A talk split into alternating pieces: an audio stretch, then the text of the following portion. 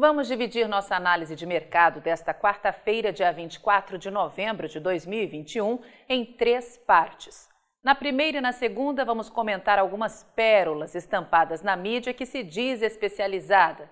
E na terceira parte, vamos montar uma estratégia para quem está desenhando uma desova de gado para os meses de dezembro e janeiro.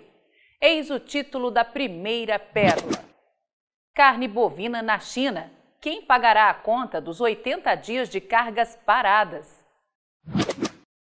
A reportagem diz que o anúncio oficial da Administração Geral de Alfândegas da China, de ACC, na sigla em inglês, liberando nesta terça-feira, dia 23 de novembro, a entrada das cargas de carnes bovinas brasileiras enviadas antes do dia 4 de setembro, expõe uma difícil questão como deve ser paga a conta dos exatos 80 dias de cargas paralisadas.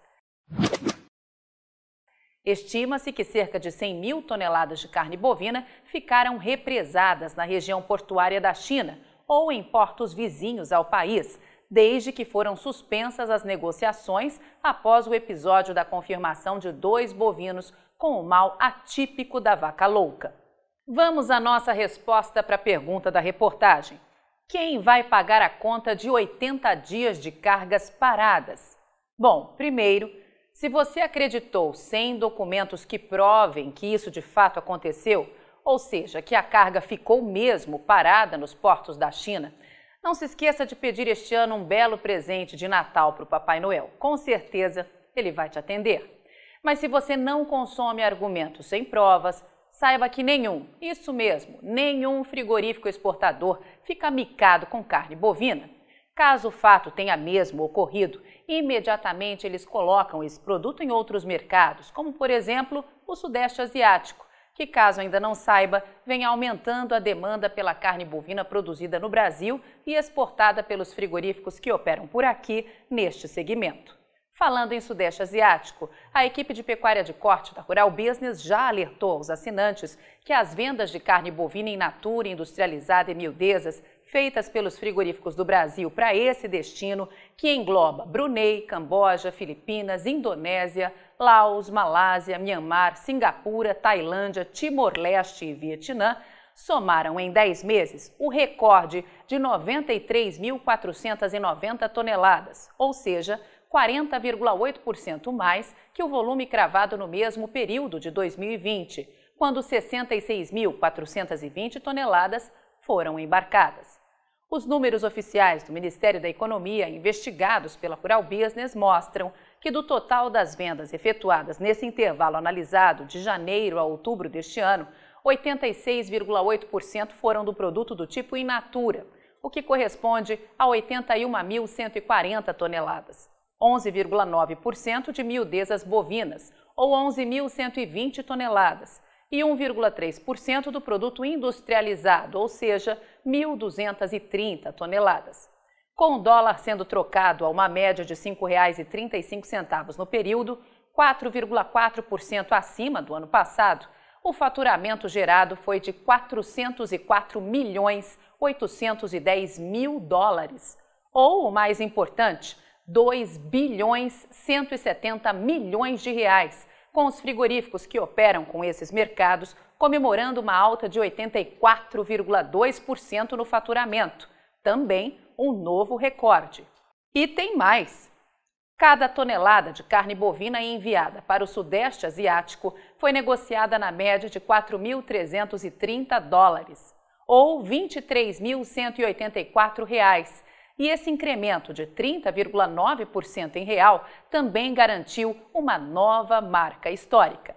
Mas a reportagem revela um outro dado importante ao mostrar que no acumulado de 10 meses, as exportações brasileiras de carne bovina para a China, o correto é dizer as exportações de carne bovina dos frigoríficos brasileiros para a China, ficaram em 716.430 toneladas, o que significou uma receita de 3 bilhões 860 milhões de dólares.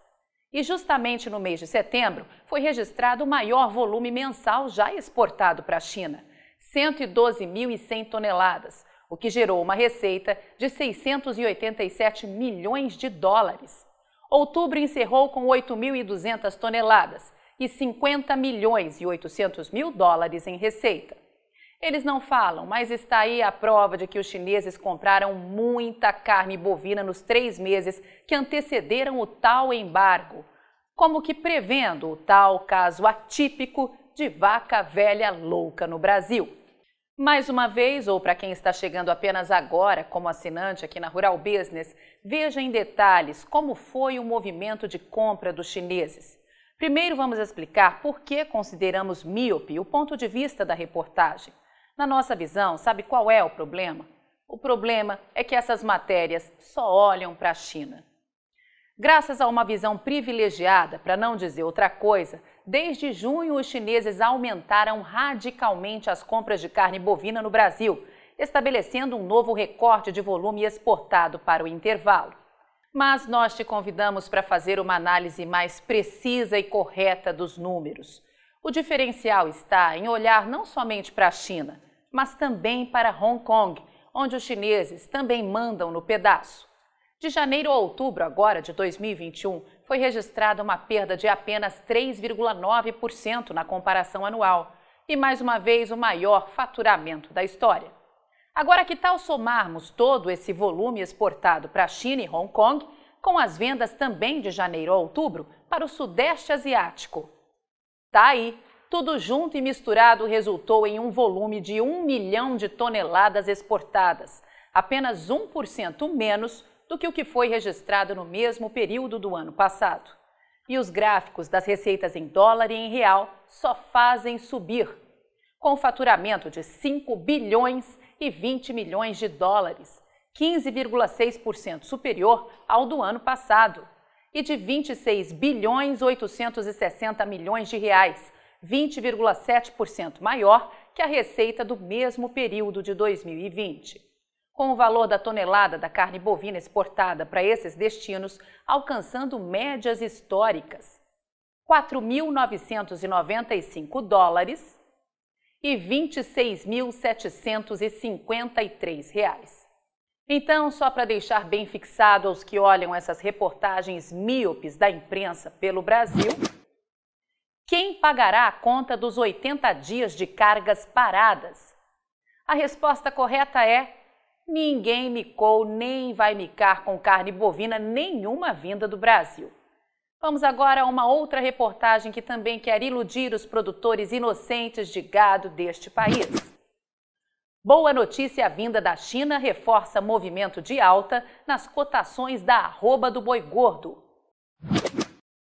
Eles dizem que, finalmente, a China sinalizou uma resposta positiva ao mercado pecuário brasileiro abrindo as portas de seu país para a entrada de lotes de carne bovina nacional que receberam o certificado sanitário até o dia 3 de setembro, ou seja, um dia antes do embargo comercial que tanto prejudicou a cadeia da carne no Brasil.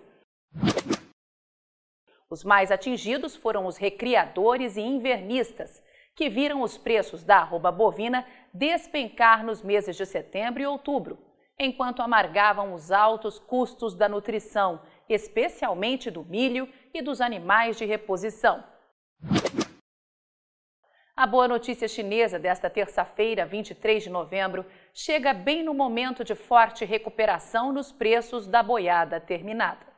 Na nossa visão, o alvo com esse tipo de reportagem, escrita por algum jornalista inocente, é passar ao produtor que foi a China a responsável pela queda dos preços da arroba no Brasil. Mais uma vez afirmamos, não foi. O que fez a arroba cair esse ano no Brasil foi a manobra de parte dos mega frigoríficos deste país em cima da parte inocente do mercado produtor que ainda acredita em embargos. Se você está chegando hoje como assinante de um dos pacotes de informação da Rural Business, veja assim que puder e com muita atenção o segundo capítulo da série Os Segredos do Agro. Esperamos que depois de ver esse documento histórico, você entenda definitivamente o quanto a pecuária de corte do Brasil foi iludida nas últimas décadas, com falsos e sistêmicos embargos à carne bovina produzida aqui.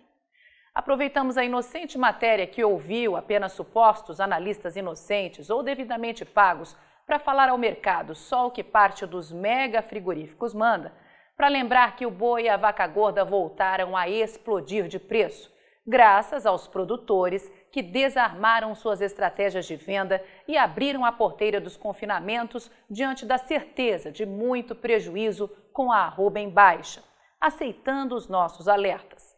Foi essa ação que fez novamente a arroba do boi gordo subir radicalmente em todo o Brasil, a ponto de, neste momento, romper o antigo pico de preço estabelecido em abril passado.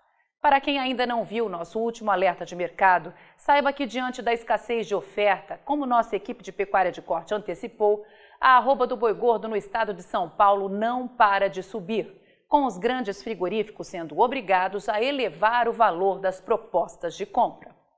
Ontem, terça-feira, 23 de novembro, o boi gordo paulista registrou mais uma valorização e atingiu a marca de 328 reais, um novo recorde para a data com alta no dia de 1,6% para as boiadas de classificação BB, boa terminação e boa logística, operando ainda com valor 13,1% acima do visto em igual data de 2020, quando esse mesmo tipo de matéria-prima era negociada pelo patamar de 290 reais, um ganho de 38 reais por arroba em um ano.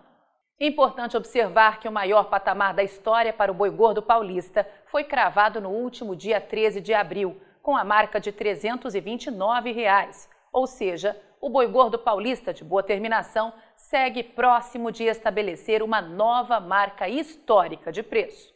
A equipe de pecuária da Rural Business alerta mais uma vez que se essa reação dos produtores tivesse sido feita em agosto, já que em julho passado começamos a alertar nossos assinantes que uma jogada mercadológica para que a arroba do boi paulista não atingisse os 400 reais estava próxima de acontecer, as coisas teriam sido diferentes e neste momento já estaríamos muito próximos a esse valor. Mas o importante é que o mercado do gado está evoluindo e se você tem algum colega de profissão que ainda não tem acesso às informações diárias de mercado da Rural Business, Fale sobre isso com ele, afinal, só com informação profissional e investigativa de mercado para todos é que vamos conseguir sobreviver. Agora vamos à nossa estratégia de curto prazo para os nossos assinantes que operam no mercado físico do gado gordo e de proteína animal.